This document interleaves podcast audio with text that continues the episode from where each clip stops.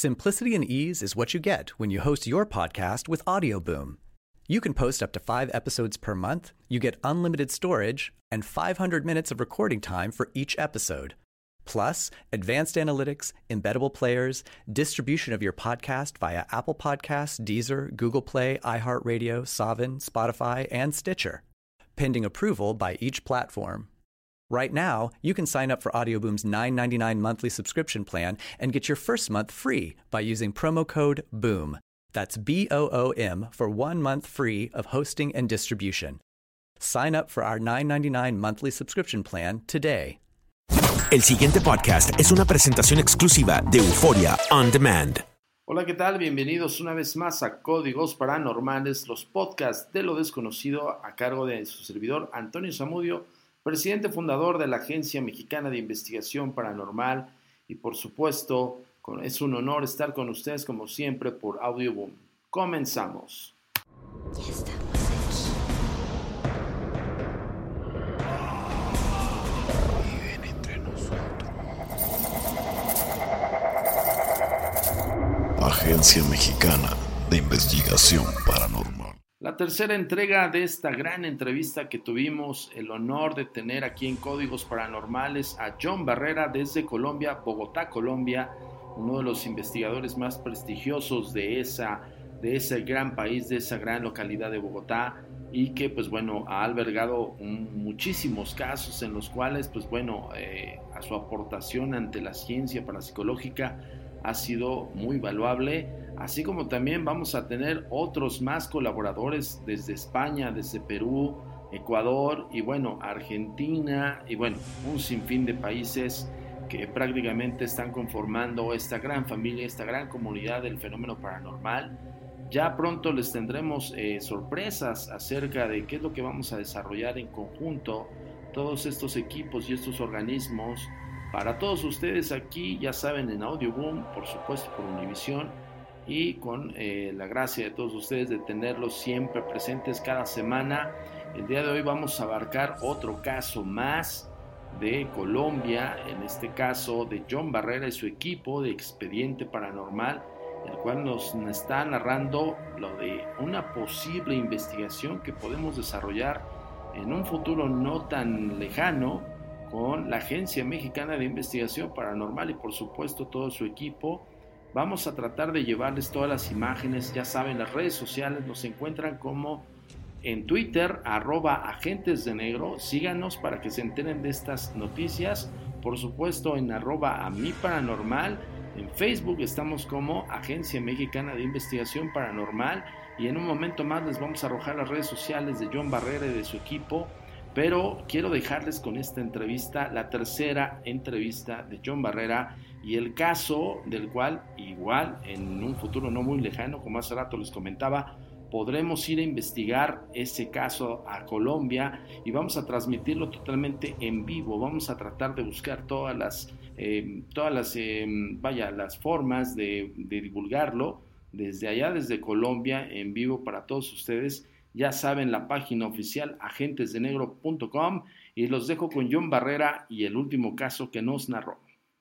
Otro caso importante que yo recuerdo fue acá en Cibatí, que es un sanatorio mental por el cual pasaron más de 20.000 o dicen algunos que 50.000 internos. Muchos murieron en el mismo hospital. Hace poco entrevisté a una persona que me dijo que tenía un familiar eh, allí y él iba a visitarme en la época que funcionaba, funcionó como hasta el 99. Y me decía que esos de dos pisos, pero cada piso haz de cuenta como si fueran dos. O sea, es muy alto cada, cada piso. Me decía que él estaba ahí visitando a su familia en el patio y de repente escuchaba un grito de que se lanzaban desde el balcón de arriba, desde el segundo piso, así de cabeza contra el pavimento y, y se mataban. dentro de los inicios de la medicina, pues indudablemente, pues ya nadie lo puede negar, pues se tuvieron que hacer muchos experimentos a personas de este tipo para comprender el funcionamiento de nuestro cerebro y nuestra mente. Entonces, allí fue un lugar en el que las lobotomías fueron muy habituales. Entonces, muchos pacientes murieron haciendo estos procedimientos. Habían pacientes de alta peligrosidad. Yo recuerdo que en la, en la zona o en el ala donde había alta peligrosidad encontramos unos expedientes que generalmente le tomaban la foto al paciente y ya. Y en estos, en esta ala, sí estaba el paciente, estaba con la camisa de fuerza y había tres o cuatro encima solo sosteniéndolo para la foto. Y decía paciente de alta peligrosidad que ha asesinado a siete, ocho internos. Eh, proceda con extrema precaución, algo así decía. Y, y, allí, pues, estábamos con un equipo de producción de Dynamo, la televisión, pues la, la productora muy conocida por películas y todo eso actualmente y estábamos todos reunidos y estábamos realizando una sesión de BP. Yo recuerdo que tenía pues eh, mi grabadora, estaba haciendo las preguntas. Y cuando estaba preguntando, queremos comunicarnos con alguno de ustedes, por favor respóndanos, ¿cómo se llama? Ahí se escuchó un grito desgarrador con toda esa habitación. Los productores no creían porque nunca habían visto nada, ni oído nada ellos estaban en su medio y generalmente trabajan en lo que son videos musicales, películas, pero nada de este tema. Entonces, pues los tipos sí como que entraron un poquito como en pánico al escuchar este grito y, dijeron, no, nosotros no podemos ir hasta el otro día, yo creo que vamos hasta, hasta la una y dejamos ahí. Y vamos porque suele pasar, eh, suele pasar. porque sí es fuerte. Entonces ahí sentíamos constantemente pasos, como los pisos eran en madera y yo decía, uy, qué actividad paranormal aquí tan fuerte, porque nunca había estado como en un sitio así tan, tan, pero tan cargado. Tan denso, ¿no? Por lo mismo, ¿no? Este, de alguna manera es la teoría que nosotros también fundamentamos en México, que donde hay un hecho trágico y donde hay este tipo de emociones muy funestas, se arraigan, se arraigan en espacio-tiempo en ciertos lugares, pero no nada más eso, sino también la conciencia de estos pobres que, pues bueno, experimentaron con ellos, ¿no? Sí, los estados alterados de conciencia de una persona que está, digamos, bajo este estado mental, pues son muy complicados. O sea, hay teorías que dicen que el plano astral se constituye por nuestros pensamientos y que lo que proyectemos se proyecta en estos sitios. Entonces, una persona que está, digamos, bajo este tipo de alteraciones o de trastornos, ¿qué puede proyectar? Yo recuerdo mucho a un vigilante que entrevisté, porque pues han habido muchos vigilantes, muchos no se aguantan. Decía, nosotros somos cuatro, y únicamente hacemos la ronda por fuera, nosotros no entramos a los sitios. O sea, nosotros vemos luces adentro, escuchamos puertas y nosotros no entramos. O sea, ni porque nos paguen mucho más, nosotros no nos asomamos por allá. Entonces una vez sí escucharon, o sea, escucharon como muchas voces, risas y todo eso, vieron unas luces en un pabellón en el ala izquierda, en el segundo piso. Y él se fue a mirar, dijo, no, eso deben ser unos pelados que se colaron, de pronto saltaron el muro deben estar ahí. Y dijo, no, los voy a ir a sacar. Y el tipo se fue valiente. Eh, llegó, entró al sitio y el ala es muy grande. Eso solamente tiene una entrada y una salida. O pues, pues tú puedes entrar también por la salida o como tú quieras. dicho, tiene dos accesos. Y el tipo entró, comenzó a mirar como las camillas debajo, debajo de los catres, de, de todas estas camas y no, no encontró a nadie. Y de repente él me dice, yo iba a salir y yo no encontré la salida. O sea, es algo, es algo que es, me decía, es algo que es lógico. O sea, yo sé que yo entro por ahí, yo trabajo acá, de día si entramos o de día tenemos acceso y yo sé... Sobre todo que la memoria, la memoria de ellos debe de estar muy, muy lúcida, por ejemplo, son vigilantes, ¿no? tienen que saber cuáles son las entradas y salidas y no lo encontró. Y no es un laberinto que tú digas, no, haz de cuenta que es una habitación muy grande que tiene dos accesos y ya, no tiene ninguna otra ciencia. Y el tipo decía, yo no encontré la salida, yo no encontré la salida, dice, yo caminé, caminé, yo caminé casi una hora y yo no encontraba la salida, yo dice, de repente me dijo el tipo, yo sinceramente yo le digo que yo me asusté tanto que comencé a llorar. Y yo cogí el radio y comenzaba a, pues a comenzar a comunicarse y sonaba como con mucha interferencia. Y son, y son radios de 5 millas, que son radios muy buenos. Y pues el puesto de control de ellos queda como a 500 metros. Entonces tú dices... Y no lo escucharon, estaba en la interferencia. Él comenzaba así, así, así, hasta que de pronto llegó y probó todos los canales y un canal que nunca había probado, llegó y lo probó y entró, escuchó un compañero y le dijo al compañero, ayúdenme, ayúdenme. Pues el compañero pensó que de pronto se habían metido a robar. Claro. Porque, todavía quedaba instrumentación del antiguo hospital y eso es sumamente costoso. Y dijo, no, pero ¿qué pasó? Cuéntame. Dijo, no, no puedo salir, no puedo salir, que no sé qué. el tipo, pues, efectivamente fue el compañero hasta allá arriba Pero él dijo, entró fácil. Y yo cuando lo vi, lo vi parado a dos metros de la puerta. Suele pasar, ¿eh? Y no salía. Y el tipo dijo, yo es como si hubiera entrado yo en otro lado, en otro sitio, en otro lugar, y no, y no salía. Mira, es que yo camino una hora.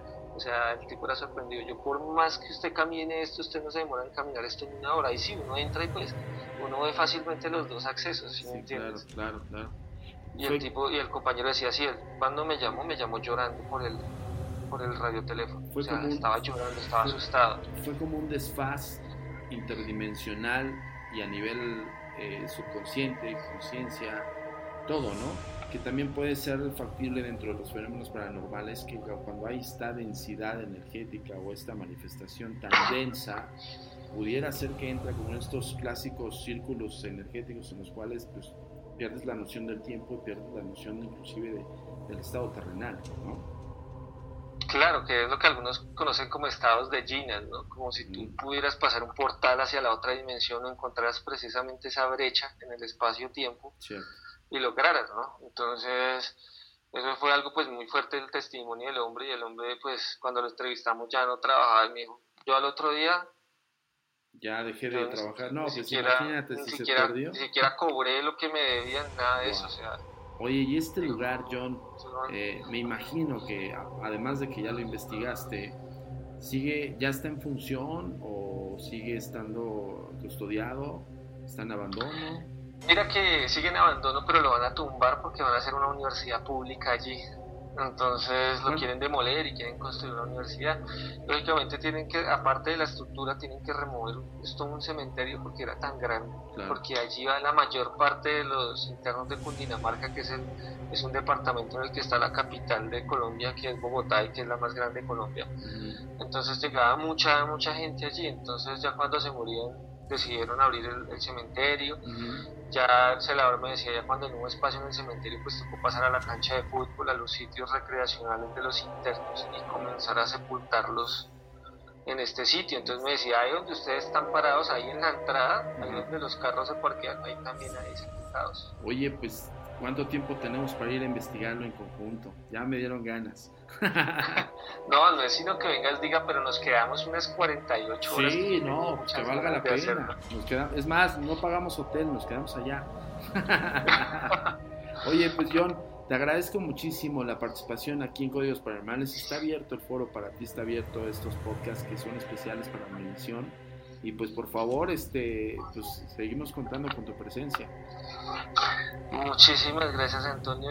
Yo muy contento de estar acompañándolos a ustedes en estos podcasts o en lo que tú necesites. Ojalá puedas a visitar, que tú también puedas venir y podamos hacer cosas en conjunto porque yo creo que coincidimos en, en que tenemos un punto de vista muy serio a la hora de trabajar y podemos lograr grandes cosas. Y por supuesto estar acompañando a tu audiencia a todos tus oyentes, televidentes, a todos, a todos ellos. Muchísimas gracias, Antonio, y hasta la próxima. No, hombre, muchísimas gracias, John. Tus redes sociales, antes de que te vayas, por favor, para que todo el público te ubique, por lo menos aquí en la Unión Americana, que sepan que también hay investigadores serios y reales y espacio reales en Colombia, por favor.